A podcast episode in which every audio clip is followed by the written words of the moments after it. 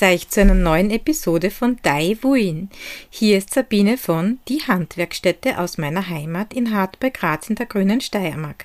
Zuallererst möchte ich diesen Podcast als Werbepodcast deklarieren, da er Informationen zu den Produzentinnen, Betrieben, KünstlerInnen und KunsthandwerkerInnen und zu den Museen aus der Steiermark enthält. Also Achtung, er beinhaltet unbezahlte und nicht beauftragte Werbung.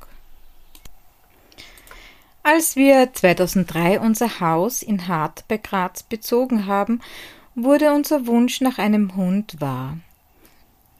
Meine Mutter hatte damals für die Arche Noah gearbeitet, und so brachte ich sie eines Tages zur Arche. Da sah ich unsere Mimi, zwölf Wochen alt und in einer Ecke gedrängt mit zwei großen Rüden im Zwinger. Sie musste einfach zu uns kommen. Nun wuchs sie heran und ihr Fell natürlich mit ihr. Wenige Zeit später war unser Boden mit feinen Haaren bedeckt. Und da ein Vorfahre wohl ein Collie war, kann man sich vorstellen, wie viele Haare da pro Tag zusammengekommen sind und vor allem bei Fellwechsel. Natürlich bürsteten wir sie, und da ich damals noch keine Ahnung vom Spinnen hatte, wanderten diese wunderbaren Fasern in den Müll. Erst viel später, da war unsere Mimi schon 14 Jahre alt, erkannte ich den Wert ihrer Fasern. Einige werden sich jetzt denken, Hundewolle? Was es nicht alles für verrückte neue Ideen gibt. Aber tatsächlich ist Chiangora sehr alt. Chiangora, so wird Hundewolle genannt. Ein Kreuzwort aus Chien, aus dem Französischen für Hund, und Angora, da die Faser so fein wie die von Angora, also von Angora-Kaninchen ist. Nun, die Menschheit hat seit prähistorischen Zeiten Hundewolle zur Kleidung verarbeitet, wie skandinavische Funde beweisen. Aber nicht nur die Wolle wurde damals verarbeitet. Die Haut, also das Leder, war auch für Handschuhe begehrt. Weiters wurde Hundehaar sogar als Hauptfaserquelle von den amerikanischen Ureinwohnern der Navajo und der Ureinwohner der Nordwestküste bis zur Einführung von Schafen durch die Spanier verwendet. Aber auch in Europa wurde Hundehaar versponnen. So fand man im Kanton Zürich in der Siedlung Feldeilen-Vorderfeld Textilien und Felle von Hunden. Man vermutet, dass dort Hunde sogar hauptsächlich zur Fellgewinnung gehalten wurden. Im Mittelalter war die Wolle und das Leder von Hunden sehr begehrt. Es war ein regelrechter Wirtschaftszweig. Die Hundeschlechter galten damals aber aus der Gesellschaft ausgestoßen. Das Leder wurde unter anderem für Schuhe und Handschuhe sowie für Kappen verwendet. Dass auch Wolle verwendet wurde, sieht man in den damaligen Redewendungen. Zum Beispiel einem Hundehaare unter die Wolle schlagen oder Hundshaare einmengen. Es bedeutet, dass man jemanden wohl betrogen hat, da Hundehaar damals ein billiges Gut war, das man zur Mengenvermehrung und zum Weichmachen der teuren Schurwolle verwendete. Damals stopfte man Matratzen mit Hundehaaren aus, so wenig wert war diese Wolle.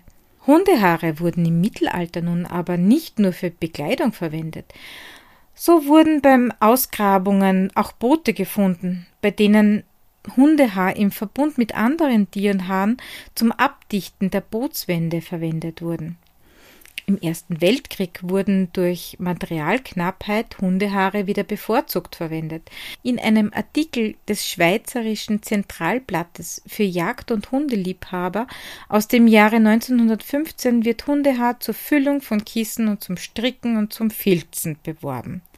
In der Dissertation von Julia Renger zur Erlangung des Doktortitels als Tierärztin mit dem Titel Gesellschaftliche Debatten um die wirtschaftliche und psychosoziale Nutzung des Hundes von 1870 bis 1945 in Deutschland findet man folgendes Zitat von Ernst von Otto aus dem Jahr 1916 zur Nutzung von Hundewolle aus der Zeitschrift Hundesport und Jagd.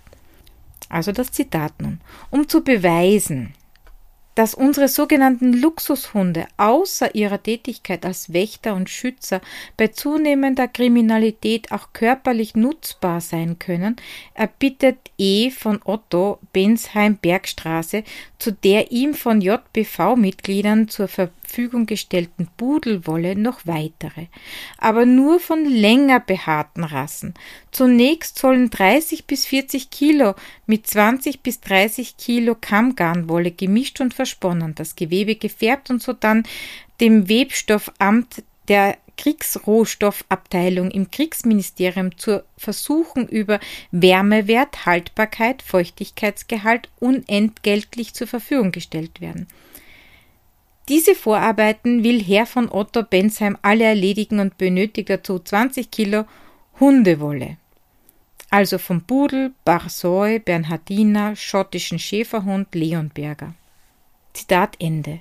So versuchte man nun, sogenannte Luxushunde, die man als sinnlose Fresser angesehen hat, einen nützlichen Wert zukommen zu lassen. In der allgemeinen Nahrungsmittelknappheit war dies für das Überleben dieser Hunde von größter Wichtigkeit. Im Zweiten Weltkrieg wiederum wurde die Hoffnung auf eine industrielle Nutzung von Hundewolle aufgegeben, da einfach zu wenig Ertrag dafür aufkam. Trotzdem wurde das Verspinnen der Wolle für den Eigengebrauch beworben.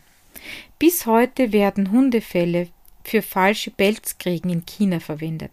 Man findet diese unter den Bezeichnungen Gai, Sobaki und Gube. Seit Beginn dieses Jahrhunderts gewinnt die Verarbeitung, also das Verspinnen, Verstricken und Weben von Hundewolle wieder an Bedeutung, zumindest unter den Handspinnerinnen.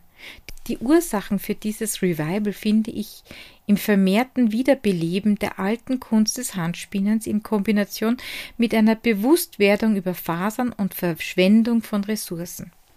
Hundehaar ist, wie schon erwähnt, mit Angora vergleichbar.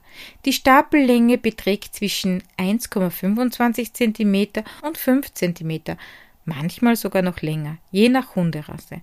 Chiangora ist wasserabweisend und gemessen am Gewicht an die 80 Prozent wärmer als Schafwolle. Sie ist auch, so wie Angora, wenig elastisch und wenig beanspruchbar. Deshalb wird sie oft mit bis zu 50 Prozent Schafwolle gemischt, kartiert und um das wieder eben auszugleichen. Viele werden jetzt denken, also ich kann mir das gar nicht vorstellen, da stinkt man sicher nach dem Hund. Also ich kann nur aus eigener Erfahrung sagen, nach Schaf riecht es nicht, aber nach einer wirklich guten Reinigung riecht diese Wolle nicht mehr nach Hund. Wenn ihr nun Interesse an Chiangora habt, eventuell sogar Wolle von eurem eigenen Hund haben wollt, es gibt einige Handspinnerinnen in Österreich, die diesen Service anbieten.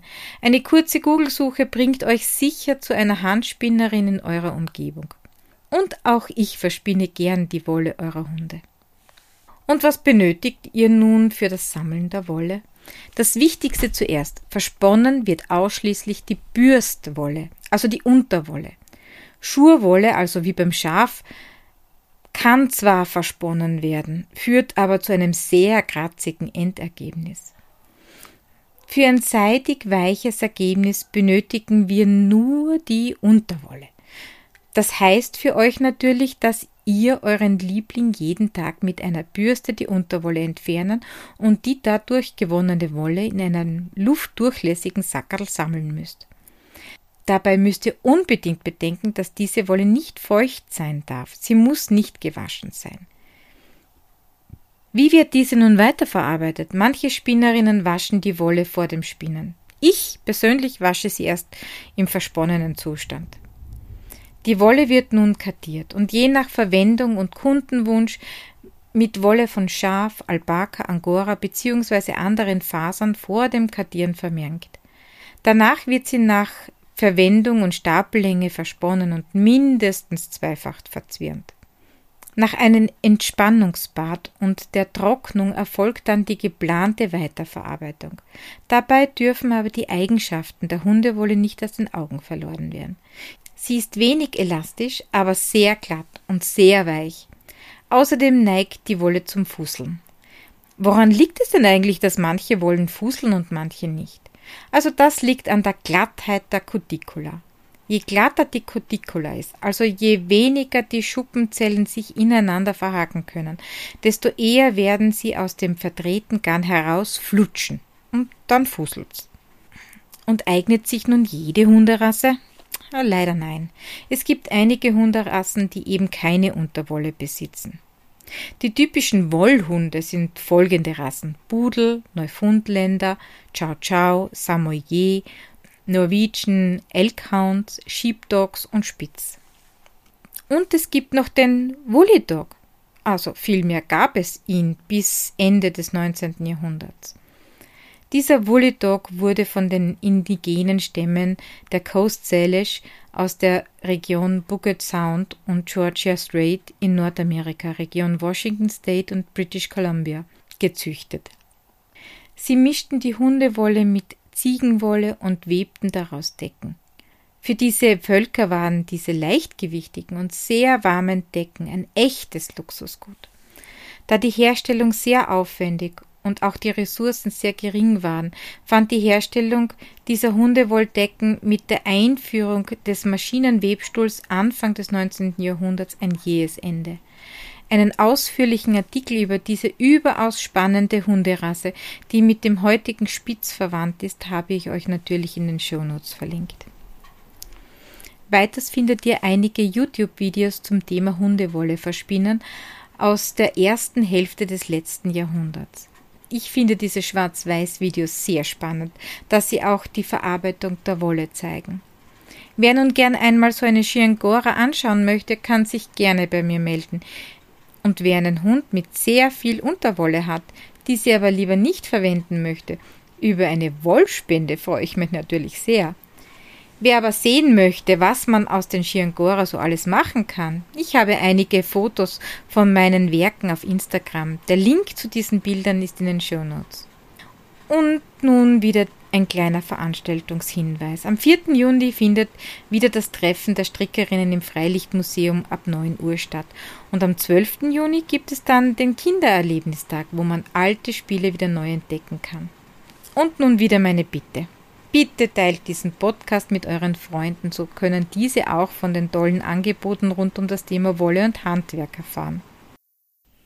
Wie immer, dieser Podcast dient eurer Unterhaltung, stellt keinen Anspruch auf Vollständigkeit und Richtigkeit.